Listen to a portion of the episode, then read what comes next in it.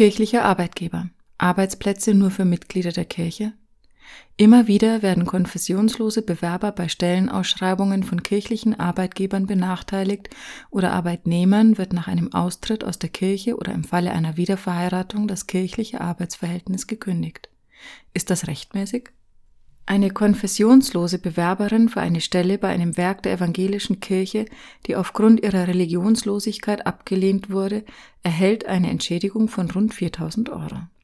Dies entschied das Bundesarbeitsgericht.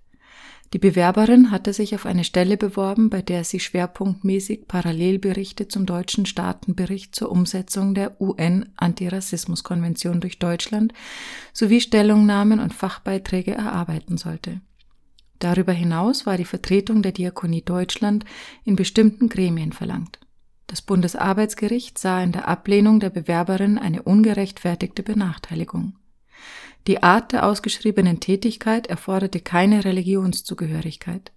Es bestehe keine Gefahr, dass das Ethos des kirchlichen Arbeitgebers beeinträchtigt würde, da die Bewerberin nicht an internen Meinungsbildungsprozessen beteiligt gewesen wäre und auch nicht unabhängig hätte handeln können. Der Europäische Gerichtshof hat in einem Urteil die staatliche Kontrolle von kirchlichen Arbeitsverhältnissen und damit auch Bewerbungsverfahren gestärkt. Zwar habe die Kirche ein Recht auf Autonomie gegenüber dem Staat, gleichzeitig müssten aber auch Arbeitnehmerrechte gewahrt werden. Staatliche Gerichte seien als eine unabhängige dritte Stelle geeignet, hier einen akzeptablen Ausgleich zu erlangen. Die Gerichte müssten bei einer kirchlichen Stellenausschreibung insbesondere prüfen, ob die Voraussetzung der Kirchenzugehörigkeit für die Stelle objektiv geboten und für die Wahrung kirchlicher Belange notwendig sei. Konfessionslose Bewerber dürfen daher nicht ohne nachvollziehbaren Grund von einer Stellenausschreibung ausgeschlossen werden. Kann ein Arbeitsverhältnis mit der evangelischen Kirche gekündigt werden, weil der Arbeitnehmer aus der Kirche ausgetreten ist? Mit dieser Frage hat sich das Landesarbeitsgericht Niedersachsen beschäftigt. Im zugrunde liegenden Fall war eine beim Diakonischen Werk der Evangelischen Kirche in Deutschland beschäftigte Verwaltungsangestellte nach 26 Dienstjahren aus der Evangelischen Kirche ausgetreten. Daraufhin kündigte ihr Arbeitgeber das Arbeitsverhältnis fristlos. Die Frau klagte und bekam Recht vom Landesarbeitsgericht Niedersachsen. Das Arbeitsverhältnis sei nicht durch Kündigung beendet worden. Grundsätzlich könne ein kirchlicher Arbeitgeber zwar ein Arbeitsverhältnis mit einem Arbeiter beenden, der aus der Kirche austritt, eine fristlose Kündigung sei aber hier nicht gerechtfertigt, da keine entsprechenden Kündigungsgründe vorlagen.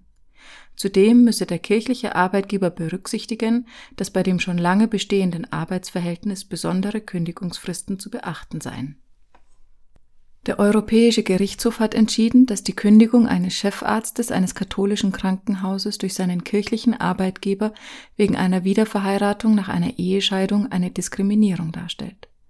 Es sei keine rechtmäßige berufliche Anforderung von einem Arbeitnehmer zu erwarten, dass er den unauflöslichen Charakter der heiligen Ehe beachte.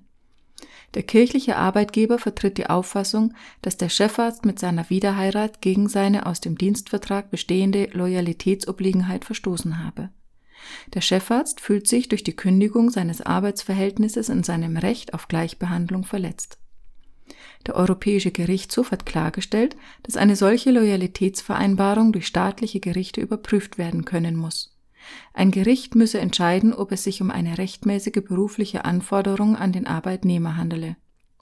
Bei einem Chefarzt bestehe seine berufliche Tätigkeit in der medizinischen Beratung und Behandlung seiner Patienten. Da erscheine die Dokumentation seiner Loyalität zur katholischen Kirche nicht für seine Arbeit zwingend notwendig. Das deutsche Bundesarbeitsgericht müsse nun prüfen, inwieweit Rechte oder das Ethos der Kirche durch die Wiederverheiratung des Chefarztes gefährdet waren